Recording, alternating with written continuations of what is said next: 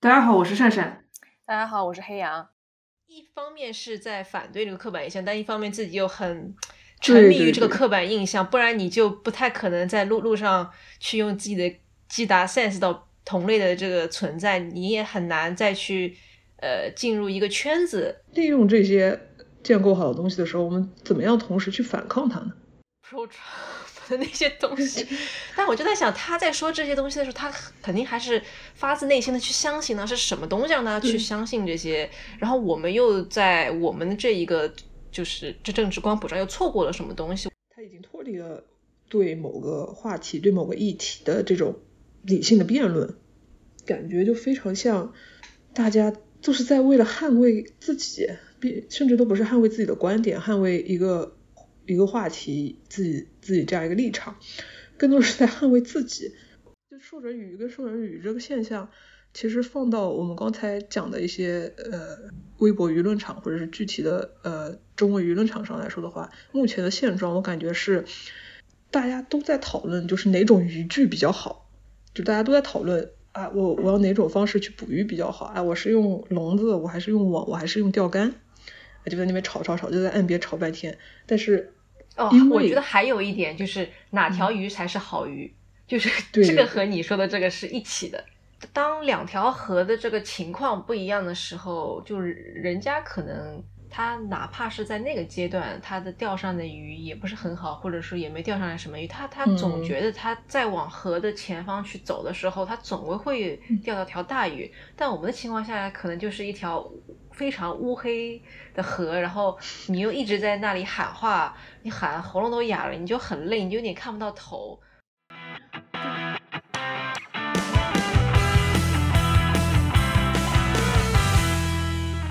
这里是激扬同龙，一档由性少数发起讨论性少数群体相关话题的播客。今天就我们两个人，没有嘉宾，久违的闲聊期，随便来闲聊一些东西吧。嗯，给自己过去的。几个月做一个总结，哇，今年因为今年一一整年都宅在家里，感觉给自己的空间跟时间都非常的多。然后今天想到要录这一期节目，其实也是因为我们看到一个非常有意思的视频，叫做《鸡圈狼人杀》。嗯，因为我是我是之前跟 Shiki 看了好多期了，推荐给了黑羊老师看。黑羊看完有什么感受呢？先来简单聊聊。嗯，我其实还蛮。震惊于，哎呀，我不知道该怎么在不剧透的情况下表达我的一些震惊的地方和其实并不那么震惊的地方。但我仔细想想，我觉得其实这两个点都是一样的东西。嗯，比方说我看的这一期到最后，可能震惊的点在于我们的这个社群虽然一直说，就就是表面上呢，我们要去跟一些所谓的。呃，刻板印象去做斗争也好，但其实，在一个外部的人看来，你要去打打入或者你去伪装，其实是很简单的一件事情，而且已经在很大程度上已经成功建立了一种叙事，而且我怀疑这个叙事是再过多少年也是可以成立的。当然，我们现在先暂时不说这这种到底算好还是不好，我觉得它其实某种程度上有一些好的地方。然后，呃，不那么震惊的，其实。就是我看到那些也的的确确在我的那个呃击打的范围里面那些女生，嗯嗯，就是这个结果是我觉得 OK 的。然后我就在想，因因为这个同时又去怎怎么讲呢？反哺了我所震惊的那那个点，就是我们既在刻板印象里面，然后又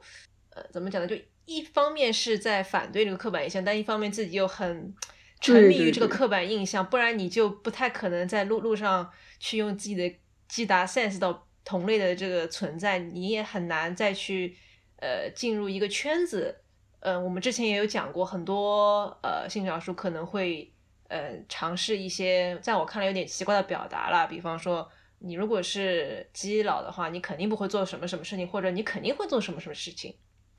但是就会让我在犹豫这个。整个的一个呃，像是 checklist 的那种感觉，它的必要性和我们能不能逃离这种必要性。当然，这个可能有点扯远了。呃，我其实看的时候还是比较愉快，就不会有想那么深。呃，主要是因为他那个我看的那一期的，呃，算是上中下吧，中实在是太好玩了，就 我不知道是不是他这个 角色，他这个人的性格就是这样，他把他讲的就是非常的有意思，我觉得要比很多呃百合吐槽君里面的那种说法要更有趣，他就整个给我一种完全可以，哎，我们应该有一期。类似于什么《非诚勿扰》之类，但是是季老板的，就肯定能够对对对，哇，然后然后可能表面上不动声色，然后私底下就就不知道软件上疯狂的急眼。嗯，没错了。对，但但也仅限于急眼，就是说，哎，你给我一下，给我一下微信，然后加了微信之后，就可能仅止止步于嗨嗨你好这样。嗯。这个也是一个嗯，一直以来没有办法打破的一个诅咒吧。我们可以专门做一期嘛？为为什么女孩子就很喜欢眨眼，就很怂啊？我觉得这个还是有很多原因，也不能够，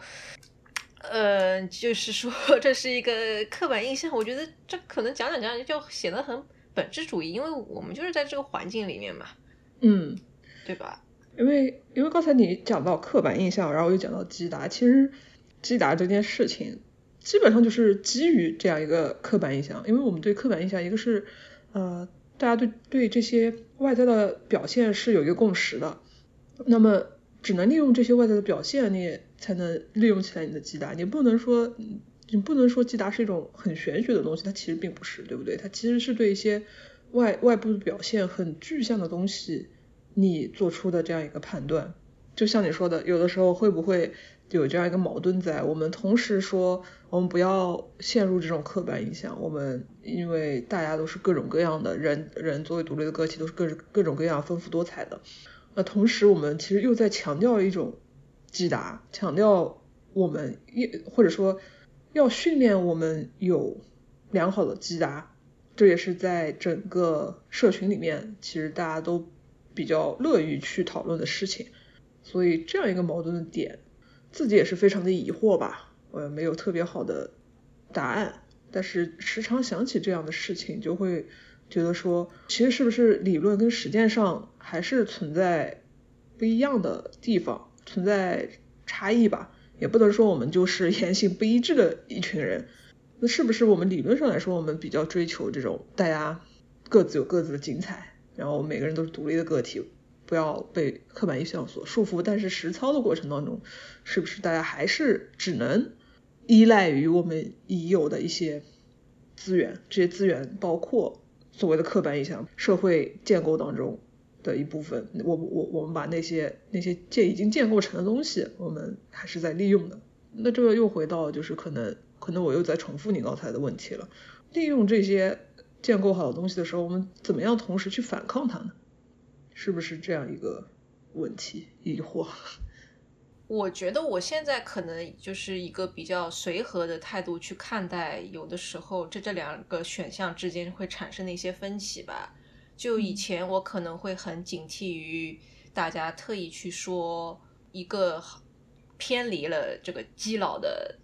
定势的一个人，他不是基佬，或者是大家会比较歧视拜啊之类的，我我可能会，嗯就是非非常想去纠正社群里的一种说法，但我现在就不太会这么做，倒不是说彻底退出了，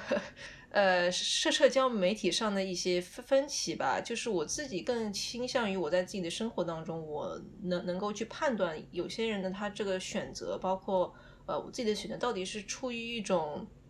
也不说善意，就是到底有有没有恶意吧？我觉得有的时候其实并不是有恶意的。然后，呃，你在真正的交往过程中，你如果是真的你觉得有些不对，我觉得你完全可以在呃面对面沟通的情况下去指出来。你觉得这个事情不舒服，或者我觉得哎，你不用这么想，这这个人，我觉得是可以的。呃，然后社交媒体上，我可能就不会想着要去，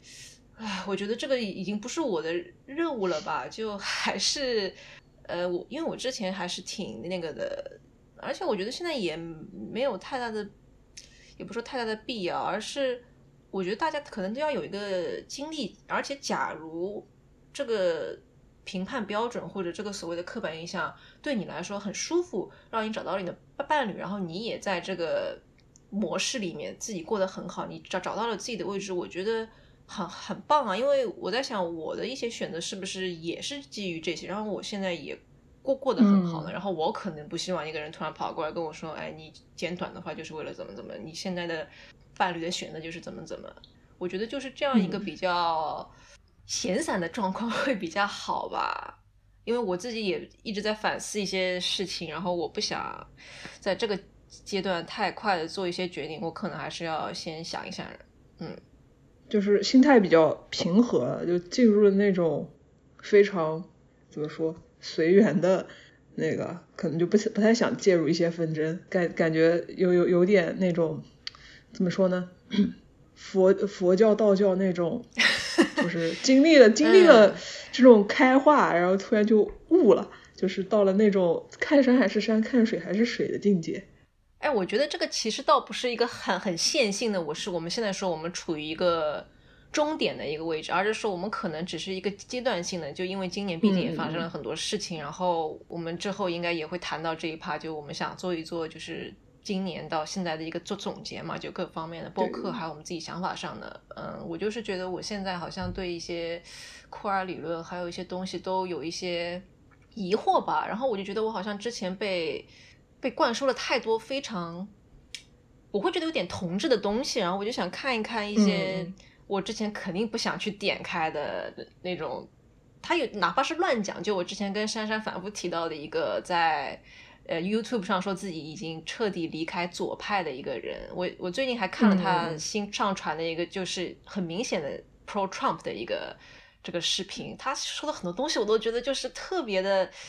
Pro Trump 的那些东西，但我就在想他在说这些东西的时候，他肯定还是发自内心的去相信呢，是什么东西让他去相信这些，然后我们又在我们的这一个。就是这政治光谱上又错过了什么东西？我觉得这个还是可以去想的，并没有说我一定要把它 unfold，然后我就想，哎，这人好傻，怎么就信这种的东西啊？就我觉得这这个是要你在跟他，就是你假如很想之后跟他讲道理，这个想法或者说你去实操之前，你要先去做的这件事情，我觉得还是要去去想这个人到底为什么这么想，而不是很快的就你那个思维定式，你觉得哦这个不行，那那个不行，嗯。嗯，所以，我我我对我这个阶段过后会有什么新的想法，还蛮期待的。嗯，哇，你你你要是过了这个阶段，然后你变得跟他一样变成 Pro Trump，那我也是不知道该如何面对你了。那应该不会，那那应该不会，我觉得。刚才想到，哎，就是你之前讲到有一个点，就是社交媒体上的一些争论。其实就是你现在不太想要去介入嘛，我就想到我昨天大概看到一条微博转到我首页，大概的意思就是说，现在在微博上的大家的争论的焦点，其实整个整个争论的这个舆论场这个平台，一旦进入到一个具体话题的争论，其实大家这个讨论的空间或者是争吵的空间就只有两平米，就是说 就是说大大家都非常的那个，就是他说他形容叫什么茶水间。茶水间争吵，就是说，呃，大家都很 narrow，就是并并不是，并不一定说两个人都是 narrow minded 的人，但是这个这个争吵就非常的有局限性，大家都抓住一点两点就撕扯，进行激烈的撕扯，然后完了之后就是激烈到就是可能到最后的结论就是，也不能到老死不相往来吧，那可能就是我就是对的，你就是错的，就是这种非常决绝的这样一种，所以所以说他整个争论的空间就。两平米茶水间的这样一种感觉，我觉得他，我觉得这个观察也是，就是至少在这个当当下它是有效的，因为因为就让我想想起最近也最近这一年或者一两年目睹的一些争论吧，特别是有些人可能会那个归类为女权内部或者是 LGBTQ 内部的一些争论讨论，甚至是掐架，因为我也很多反反复在不同的场合。也讲也讲过，给我的感觉就是这些争论，它已经脱离了对某个话题、对某个议题的这种理性的辩论，感觉就非常像大家就是在为了捍卫自己，并甚至都不是捍卫自己的观点，捍卫一个一个话题自己自己这样一个立场，更多是在捍卫自己。如果非得要给这样一个东西。做个形容或者下一个定义的话，我觉得都是在捍卫自己的面子，或者在捍卫自己的山头。让我觉得这种争论就没有什么意义，觉非得要说自己是对的，明明明在一些场合下，如果通过理性的辩论，就会发现自己其实有很多不足的地方，但是对自己的这些不足就是怎么说呢，避重就轻，或者是不去承认自己的不足，就非得，反正就我说着说着，可能有些听众就会就就就会联想到啊，我是不是在说谁谁谁？这个现象应该不局限于女权的之间的这种争论，我觉得在很多的其他的场域应该也有在发生。嗯，很多人可能如果有在关注我的微博号的话，会知道我在去年一直到去年或者今年上半年，我其实还是一个蛮会蛮愿意去讨论这些事情的。但差不多经过这一年，嗯，目睹了这些争论之后，我也变成没脾气了，就跟黑羊黑羊老师很像。就是觉得，哎，就是我，当然从我的角度来看的话，就是这些东西占山头，然后捍卫自己，捍卫自己多过于捍卫自己的立场跟观点，所以就非常的不想成为就是怎么说呢，他们这种粉丝抱团的一粉丝，所以对这些问题的讨论就会相对的少一点。刚才那个黑羊老师说，你现在会看一些以前自己并不会点开的东西，我觉得这是不是也是就是。尝试从跟自己意见相左的人那边，就是尝试去理解他们的立场，并不是说理解他们的立场，并不是说要赞同他们的立场，就可能说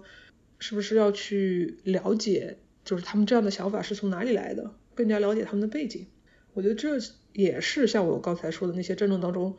缺少的一个环节，他们因为缺少了这个环节，他们不愿意去了解对方这些想法到底从何而来，所以他们更加只能固执的。坚信自己，坚信自己才是对的，对方是错的，更加容易走进这种牛角牛角尖和这种只有两平米的茶水间的争论当中。嗯，我觉得其实就是我们，呃，在某种程度上是缺少了这种公共辩论，或者是能够不去把所有事情都最终导向自己的，就是我们一是不太好。在公共场合辩论，因为我们的教育可能在很大程度上就是缺失的，嗯，我们也大部分情况下都不太懂我们真正在辩论的那些东西，很多都是我们可能今天看了这个这个这个人说的，哎，我们觉得哎可以可以，然后第二天看了个另外一个人说的哦，然后就可能东拼西凑，自己没有想的特别清楚，就把他们拼在一起，然后用来呃一会儿支支持这个，一会儿支持。那个，然后经常会把一些争执的重心，呃，变成就是很那种部落主义的，就是我跟你是老死不相往来，然后彼此都知道该用什么样的词去怎么说呢？批评对方，其实都是很很对人不对事的一些词。我觉得这个是我观察到的一个现象。还有就就是。呃，我其实这么想，我就觉得好，有的时候说“杠杠精”这个词也并不是很好。我觉得“杠精”就相当于默认了你的威严，或者是说你是没有办法。因为其实我觉得很多情况下，大家也就是想好好讨论。那可能一些语气，因为你用文字的形式，而不是你呃就跟一个人面对面讲，有的时候会缺失那种可能。当然我不知道，可能有的人就算是现实生活中，他如果讲完一句话，然后另外一个人立刻接了一句，然后可可能也会觉得是很 passive aggressive 的一个回复，是在给给自己抬杠。就我们好像作为一个社会整体都没有做好这个准备吧？我觉得，因为我其实除了一些比较要好的朋友，或者是呃，我知道我们可能会在一些议题上面聊得比较来的之外，都很难看到比较。让人想去讨论的这么一个空间有被建造出来，就他可能就一些接触都没有的话，我会觉得是一种浪费彼此的时间。因为假如你做这个事情，也就是为了逞一个口腔。因为老实说，我不觉得任何一派人在就是我前面说的这种并不是特别健康的讨论范围里面得到了什么，就可能真的就是一时的爽快，或者是他觉得呃我们这样说是。嗯，可以的。我们把把握了一个怎么讲呢？有利的地形，其他的我不觉得有什么长久的效力。你还哎，你还真别说，有些人他可能进入这个进入这个舆论场，进入这个场域，加入这个争吵。我现在姑且称它为争吵，而不是讨论吧。你说他没有得到什么东西，这个没有得到什么就是道理或者是什么值得实践的东西出来，哎，你还真别说，有些人他说不定他得到了一些非常有 有实际意义的，他得到了粉丝，他得到了流量，对不对？哎，这个也真的是一直都是一个对于这套体系的批判，我觉得。但是只要有社社交媒体，就你哪怕没有社交媒体，我们看到的今年一些很多突然之间火起来，呃，再次强调我们就是真的没有特指谁谁，这这真的就是，我觉得大家有多多少少关注一些社交媒体上或者一些舆舆论场上的一些突然间热起来的一个人或者突然间热起来的一个词，呃，特别是最近就是各种正统媒体对于。打工人的这个词的后续的一些跟进的报道，都让我觉得，嗯，大家还是警惕的看待一些事情比较好。就假如你拖了远了一点，而不是就是你也一下子就根据你的立场、你之前的想法立刻站一个队，然后去捍卫谁，或者是怎么怎么样的，会让你能够更好的去想这个整整个事情。我觉得，嗯，我自己也是。就是这段时间有因为一些朋友，所以就对呃呃近来或者是稍微远一点的时间发生的一些就是女权圈的事情有了一些 重新的呃比较 personal 的看法，但是我我也没办法在这这个节目上讲，我就觉得，唉，这个的难度真的挺大的，就我现在也也没有想清楚，而且这个东西怎么说呢，又是。同时我知道是很多人对很多人而言非常 personal 的一件事情，嗯哼，就怎么讲呢？有有一点幻灭吧，就是我们能不能在不那么 personal 的情况下一起做成一件事情？但当然，我自己的基金历是，我们的确也做成了一些事情，呃，但是我我可能这一期我就不会再打什么鸡汤了，因为我现在可能真的是处于一个非常迷惑的阶段。大家就如果前面听完了我们很多节目，然后突然间听过来，觉得哎，你是不是换了个人呐？但我现在的的确是这样，而且我不觉得这个是坏事情。嗯，如果大大家也是因为今年的很多事情突然间陷入这种迷迷惑，我觉得是好事，就还是大家静下来想一想吧。会出现这种所谓粉丝抱团的现象吧？就是大家他们把比如说一个女权的 icon 视作，或者他们视把一个人视为了女权的 icon，视为偶像，就帮他去占山头这样一个行为，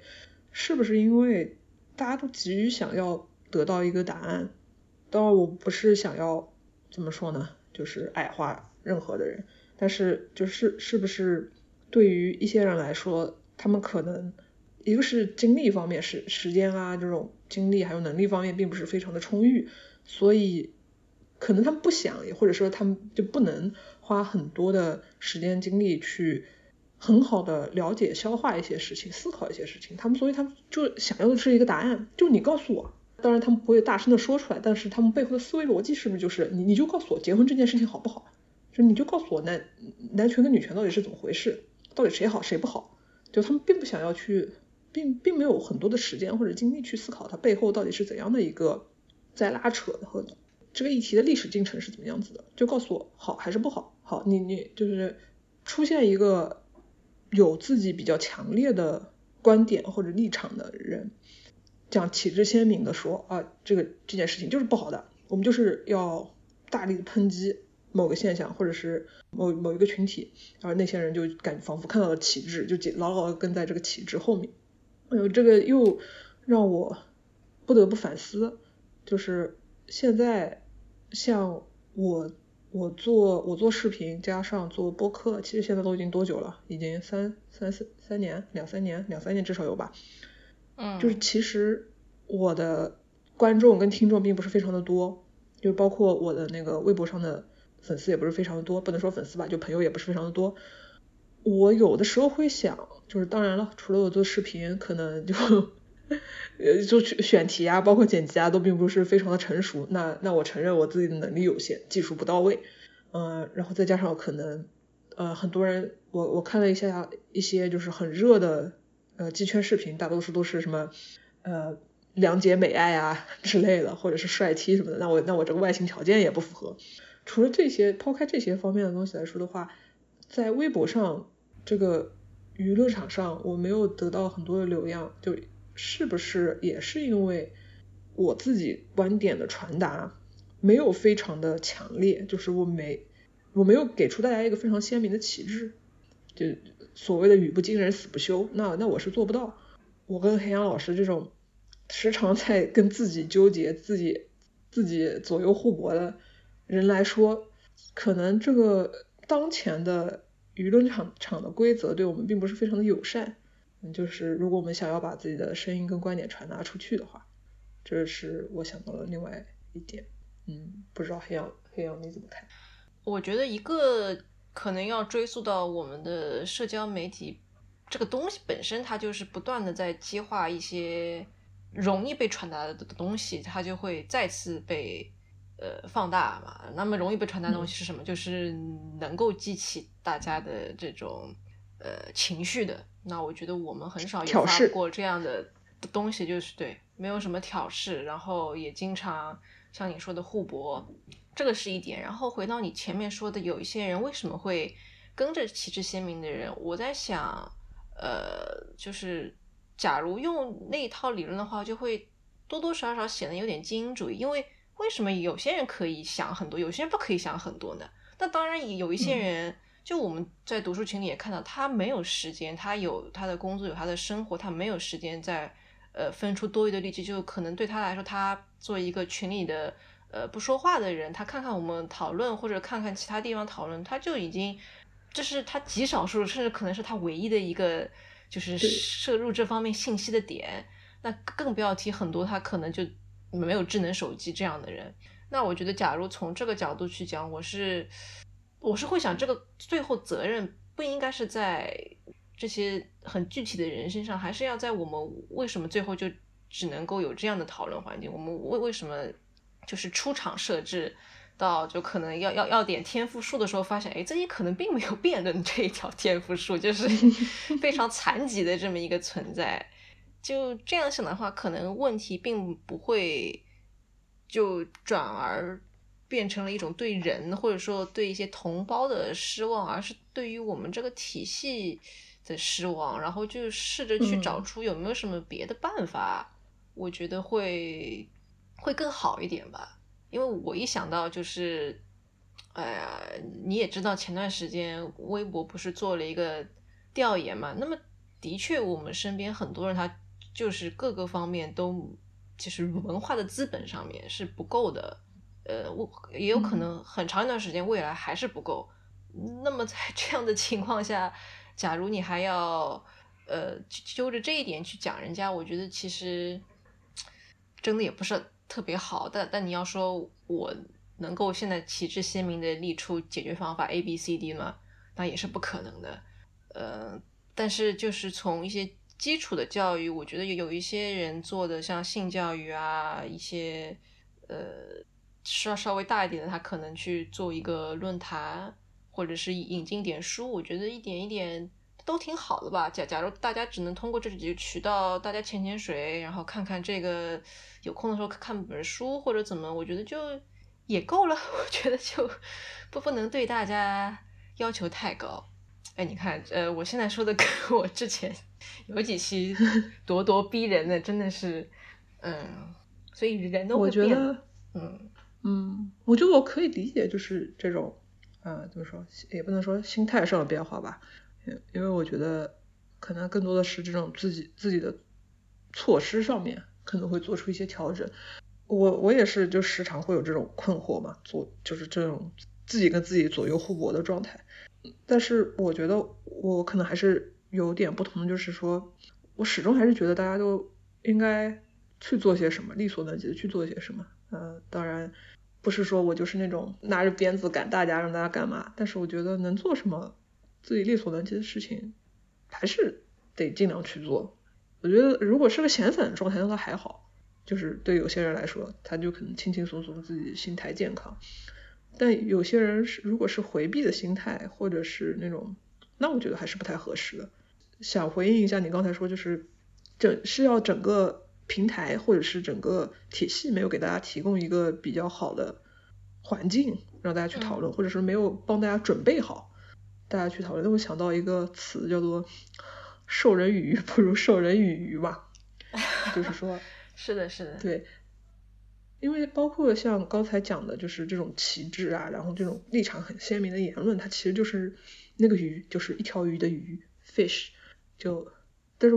我们的目的就是最好途径或者最好的手段，就是告诉大家应该怎么样去捕获这些鱼，给大家资料也好，渠道也好，平台也好，方式方法也好，就是让大家能够产生自己的一些想法。当然了，时间精力方面。这是一个非常非常具体的限制，就是你没有时间没有精力，那就是没有时间没有精力。但是就总归有办法在你有限的时间精力下，怎么样高效的去获得一些信息。这我又想到就是就是你一直 diss 的一个点吧，就是为为什么有些人的搜索能力就是 有那么多搜索工具，有那么多搜索方式，为什么还是要问一些就是很 你明明你一搜就能搜到的答案？你记不记得？就是你。就授准鱼跟授准语这个现象，其实放到我们刚才讲的一些呃微博舆论场或者是具体的呃中文舆论场上来说的话，目前的现状我感觉是大家都在讨论就是哪种渔具比较好，就大家都在讨论啊我我要哪种方式去捕鱼比较好啊我是用笼子我还是用网我还是用钓竿，就在那边吵吵吵就在岸边吵半天，但是哦我觉得还有一点就是哪条鱼才是好鱼。就是这个和你说的这个是一起的，对，呃，完完完了之后，关键就是真的下去在在河里 去捕鱼的这个人就可能就很少，可能就稀少。然后关关键是这个稀少是因为什么造成的呢？就有可能就是说，呃，回到我们刚才说的时间精力方面。就的确不够，我我可能就岸边讲两句，就是参加参加讨论，哎，我时间是够的，让我实际下去捕鱼，哎，我可能就没有时间，这是一方面。然后还有一方面就是说，这条河其实是很大的，但是就是有很多空间的让大家去捕鱼获的，但实际上来说，这条河目前在啊，我又要打个比方了，就是有人在把守了，就并不让你下去了，就或者是已经有一艘就是很 fancy 的。大游轮在上面，你也没有什么地方让你，对吧？对，之类的。你划个小舟下去，它可能稍微偏离一下航线，你这个船都毁了。你也不要去想钓，你先想想怎么把自己从 河里面捞出来吧。对对对，对对对，因因为我们我我们常在想，就是说为什么在另外的几另外一些河里面，就是能看到有人就是在捕鱼，用不同的工具捕。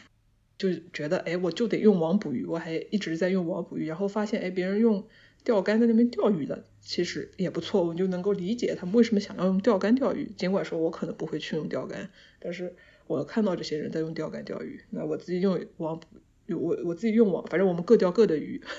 一个事情。我当然我可以就是对其他的船喊话，我说哎，你们该用网啊，不要用钓竿啊这种。但但是我们实际上我们还是在实践自己的一些想法的。那在这条河里呢，就比较特殊了，就大家都在岸边，大家都在岸边说，他哦这个网比较好，你这个杆子比较好，但哎就就这个事情 也蛮无奈的，一进一步解释了为什么岸边的声音这么大。但是我觉得往好的方面想，这个呃口子总归应该将来会慢慢的放开。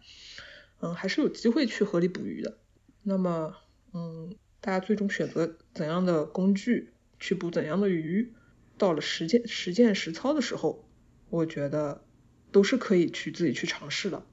但现在在岸边，就是一开始我都看到这个景象的时候呢，我还会比较冲动。哎，又回到我们刚才说的，一年多以前，就是还还会比较想要去加入这个讨论。呃，现在，但现在并不意味着我觉得这些讨论是没有意义的，就是还是还该发生的还是该发生，就是正在发生的这一些话题，大家进行讨论，我觉得我并不是想要质疑或者是取消他们的意义，那么意义总归还是有的，但对我个人来说，可能我就没有像之前那么的积极了。嗯，因为。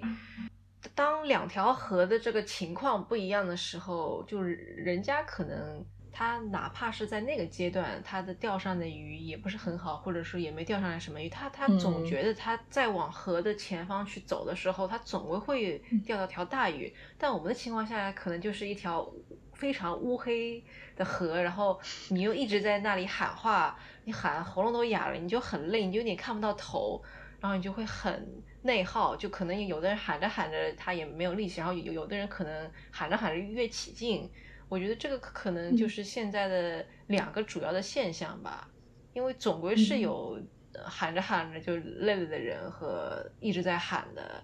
呃，我觉得假如这真的是在这个讨论的过程中产生了一些意义，或者是让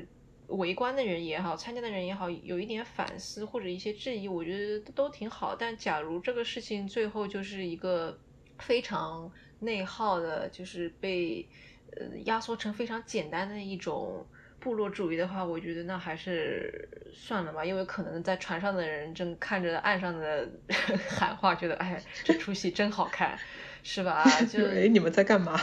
对，哎，我们这一期真的是年度最好过审的一期，我觉得我们真的是 就是非常优雅的在这里舞，然后就。这这这这这标题可以叫那个叫什么？呃，什么农林渔业知识分享？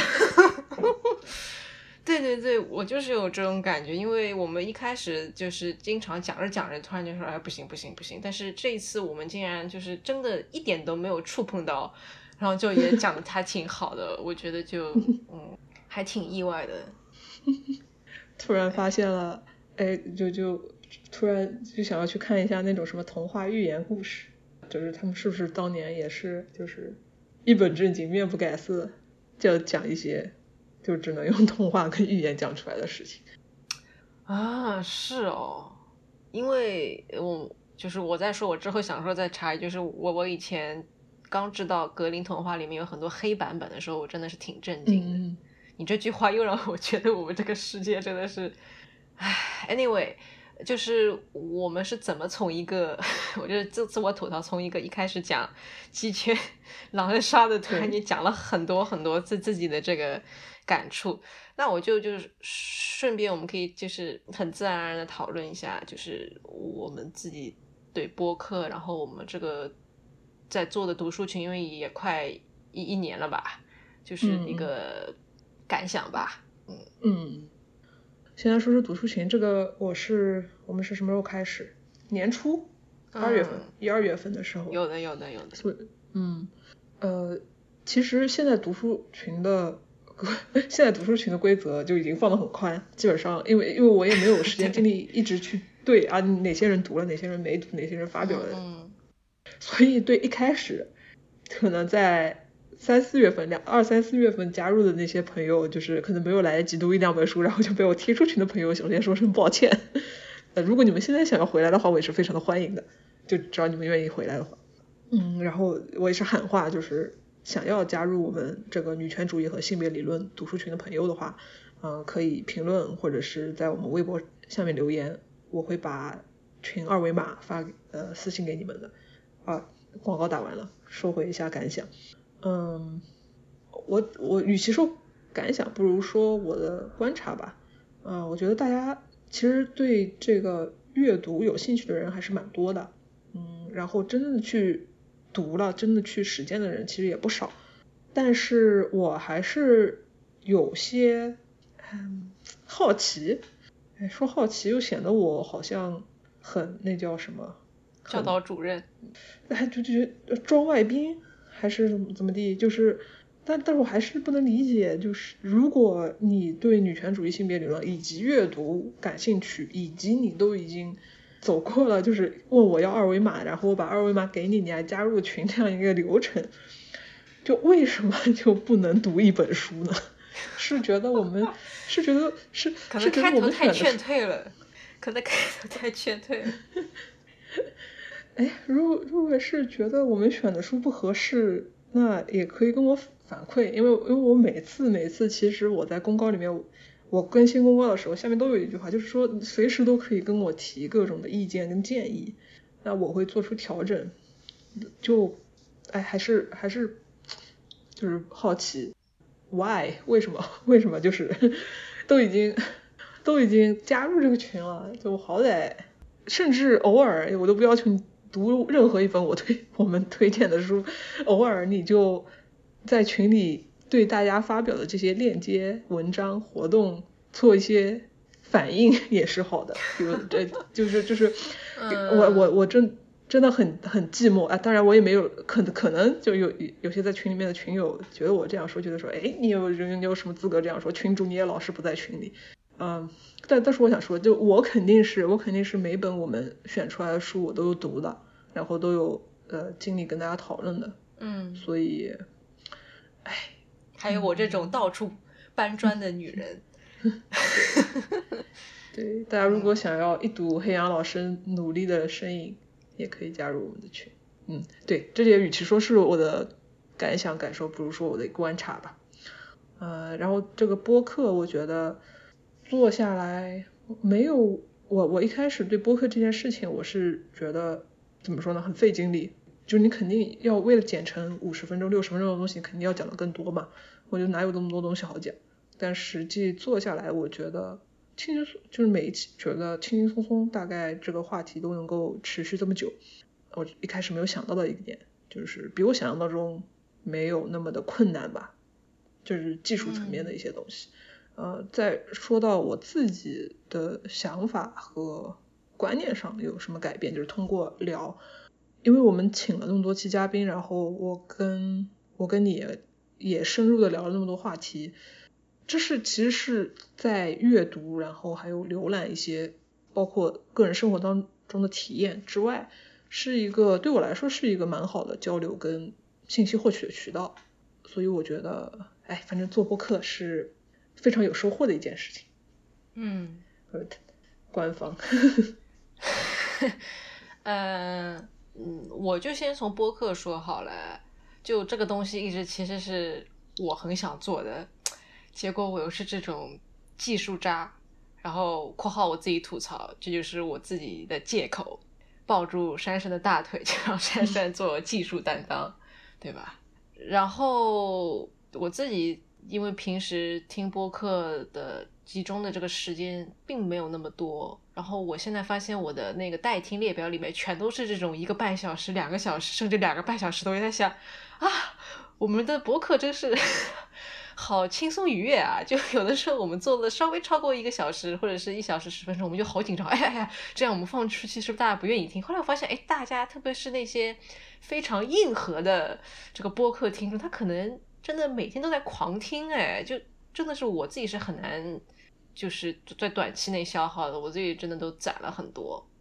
嗯，然后就说说到我们到底，也就是正是因为我们能够经常说到一个小时多，才会发现我们其实找的一些话题都是可以产生共鸣，然后真的是呃我们在关心的事情，而不是说我们就是假装自己很关心，或者是。假装自己对这个话题有兴趣，就包括今天我们真的一开始是想好好讨论这个鸡圈刻板印象的，但后来就我觉得也是 挺自然而然的，因为我觉得这一开始讲就是我讲那个鸡圈的那些刻板印象的时候，其实也能够察觉到自己那个心态可能跟以前不太一样了吧，那也就很自然的会讲到一些今年的变化什么的。就是我觉得我们现在的状况还挺好，然后这一次也是呃非常难得的一期，就是很很自然而然的谈的一期节目，因为我们之前就可能花了很多时间在想很具体的选题怎么跟嘉宾配合什么的，我觉得难得做一期这个很好，但是之后呢肯定还是要发愤图强，就说一些正 正正儿八经的事情，因为我觉得正儿八经的事情也很重要。就假如我们能够再请一个人，我觉得这个过程。呃，中主要还是很多跟听众朋友们一起学习的机会吧。就一开始的什么妇科啊，呃，猫犬那一期的，呃，都还真的是你放到现在再讲再听，都是你自己作为听众都能够学到很多东西。呃，所以这个还是要继续做下去的。嗯，对，嗯，至于读书群呢，就可能这个心态变化也是有有挺大的。就我一开始感觉，就我跟你在那边双簧嘛。呃，后来 就也跟一些群友有有过一些讨论之后，发现的确你不能以一个很统一的标准去要求大家，所以后来也就放宽心了。假如大家愿意看，呃，就还挺好的。但还是要再插一句哦，就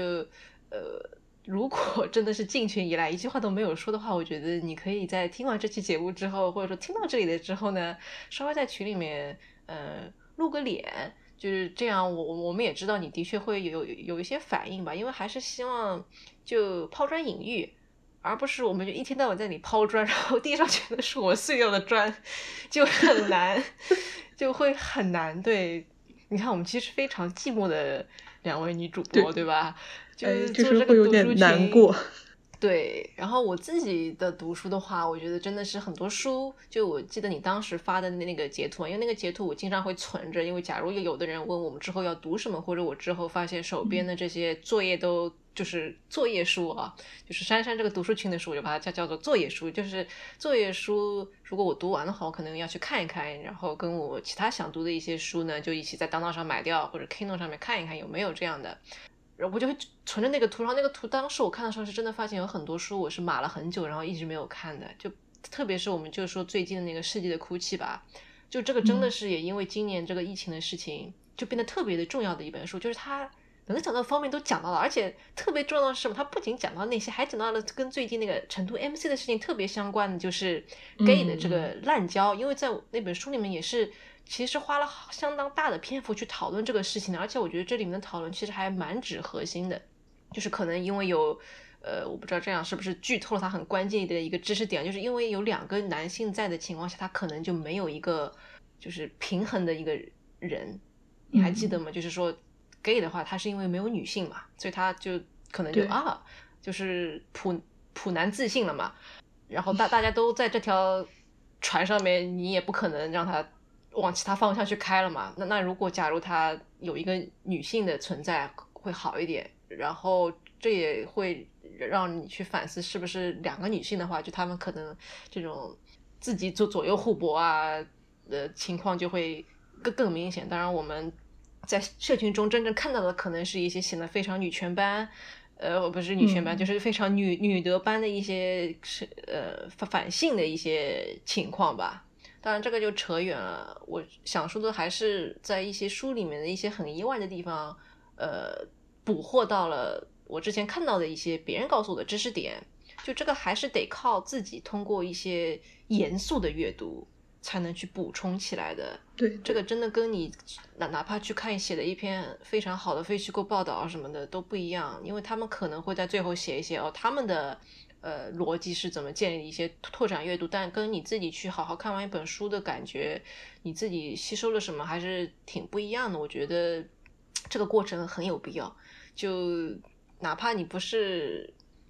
呃，我觉得这样也说也不对，就是你你如果想来的话，还是要对这个感兴趣，以及你是挺想看书的，对，或者你不想看书，你就想看看我们泡泡砖，也 OK，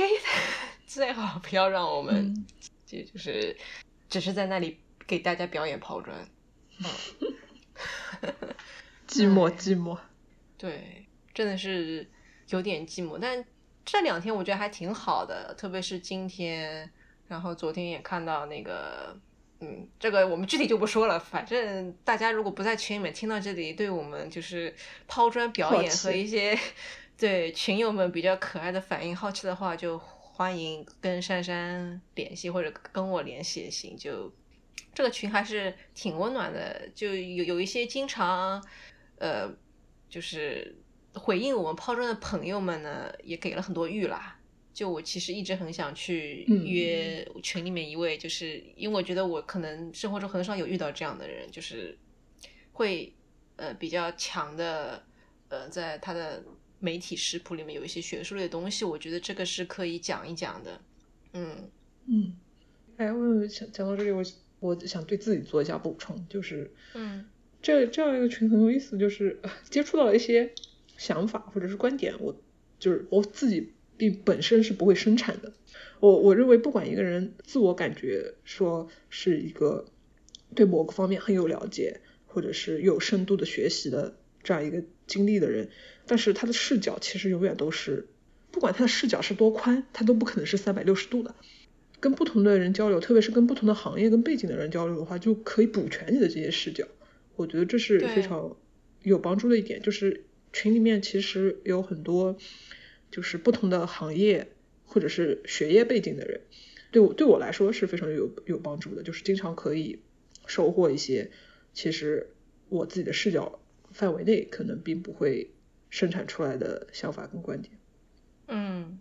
因为你要想，我跟你其实，在很多情况下的想法也还是挺挺趋同的。嗯嗯，趋同是可能是一个就是最好的一个形容词了吧。然后这可能也是我们可以做播客的原因，但这也是我们需要呃有嘉宾的原因啦，就是要要要要有补充嘛，不然就真的是看我们两个自己表演，两个人在台上面自己左右互搏嘛，这也不是特别现实的一个播客的发展方向。嗯。蛮好的，或者或者听到这里，哎，有些听众朋友说，我觉得你们就是有些地方讲的不对，然后你又很有表达欲的话，嗯，就是也可以也可以自告奋勇来当嘉宾，因为但但是不要觉得就是当嘉宾好玩，然后来当嘉宾，因为很有可能啊，你你你上我们的节目，然后我们讲完话就在那边沉默，或者你讲完话我们在那边沉默，不知道怎么接，这也是蛮尴尬的一件事情。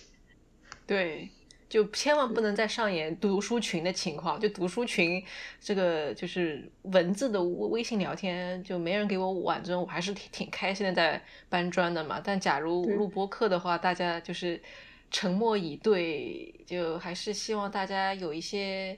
这真的可以说的东西。当然，这这也不是给就是潜在的嘉宾增加压力，因为我觉得你是。就是每个人都有很多其实可以讲述的，跟当下我们其实我相信很多女性或者性少数会关心的话题，大家都在想，因为没没没办法，这个就是现实，你没有办法脱离的。就从性性少数来讲好了，就出出柜，对吧？找女女朋友，就之后各种各样的事情。嗯，哎，讲到这里我就好奇，哎，我不知道在播客里面做这种调查的。呃，实际意义有多大？因为，嗯，因为播客就不像，就甚至都不像视频，视频起码还可以有弹幕，但但是就非常的好奇，大家平常日常就是这种讨论的空间都是在哪里，或者平台都是在哪里？有没有表达就不是很想讨论吧，或者是，嗯嗯，对一些写作或者是表达没有太大的信心，我我是这么猜测的，嗯。其实，其实我还是想要鼓励，哎，就又又 怎么感觉接近尾声，又要变成站在世界的中心呼唤一把。那反正这一期节目我就做迷惑担当，你做鸡血担当。就是大家还是要尽量的去表达自己，甚至不是观点立场，就感受吧。嗯，因为像就是我们节目就是 at some point。就讲讲到说，其实现在我们摄取的内容都还蛮同质化的，哎，就说到什么呃减房啊、回音壁的东西，哎，我真是很很不想用那些就是网络热词。但是如果你想要打破这种同质的东西，你有一些不不一样的看法，就一定要表达出来。当然，我不是说你跟在别人对与不对的旗帜后面这样加一把声，说啊这个就是对的，这个就是不对的。那这个除了放大对方就是这种立场和观点之外，可能并没有太大的实际的意义。如果你是有一些自己的想法可以具体表达出来的，那还是可以尝试尝试嘛。嗯，但是我也能够理解有些人觉得说，哎，我可能表达了很多，又没人听，又没人跟自己互动反馈，也就是是一件蛮寂寞的事情。这个我也是非常能够理解，感同身受。对啊，你想我们前面那么多分钟都在非常怨妇的对 吐槽自己的对，我就对，那那我就觉得，就是你甚至就只是写下来给自己看，你可能前期就对自己的表达没有那么那么的有信心的时候，你可能就写下来给自己看，就是做一些笔记什么的，然后等你当有一些比较怎么说呢，有信心或者是自己觉得是可以拿出来详细谈一谈的东西的时候，再跟人家去讨论。这是一个蛮好的练习了，哎，当然，当然我我这样说，哎，可能又要被黑羊老师批评，就是何不食肉糜，可能就有些人 时间精时间精力可能就不允许他，这个，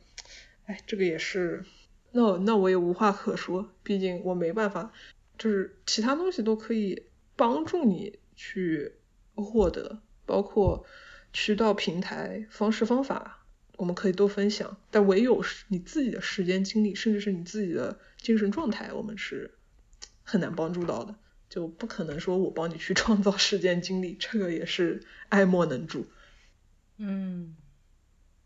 但是总归我我始终不能说唯一吧，可能唯二唯三。那么那么几年来唯没有变的态度，就是说大家还是尽力的去做力所能及的事情。每期 就是每期结束固定句式，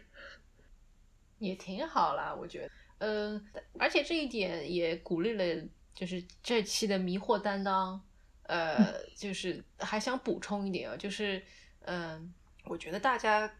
嗯用自己的方式去，就是说以以任何自己还 OK 的方式去写一些东西或者记录一点东西，都是件挺好的事情。我觉得就是在呃。整整条河都乌黑的情况下，留下自己的渔具，或者是自己呃捡到的一些小鱼、蝌蚪，我觉得都都挺好的。因为现在整个的这这条河的规划，呃，会显得太宏大和单一，就有一些私人的记录都还挺好的，嗯。不要忽视私人的力量吧，就不管你是以哪种方式在跟这条河抗争吧。嗯，我们对话的对象就是我们刚才那番话对话的对象，就可能是那种还在犹豫的人，或者是不知道哎，就就要怎怎么样去行动，要做些什么行动，因为可能之前感觉啊，要要要做实践，要做行动是一件。非常困难的事情，因为感觉啊，女权实践或者是什么性别平等实践是一件非常难做到的事情。就是我们刚才对话的是那些人，就是说，其实你做出一点小小的改变、小小的行动，都是可能会有帮助的。防杠吧，防杠可能会有人说，哎，就是就是很多人其实都已经有在实践啊，都有在做他们都有在做力所能及的事情，甚至在做公益、在做活动、在做社工这种的。我的对话对象绝对就不是那些人，那些人都已经在做了，就是可能我们生活当中认识的一些朋友，就是已经在做这些实践的，那就肯定是非常棒的，然后并不是在 criticize 或者是在批批评他们，因为这个任任何已经在实践的人都是非常的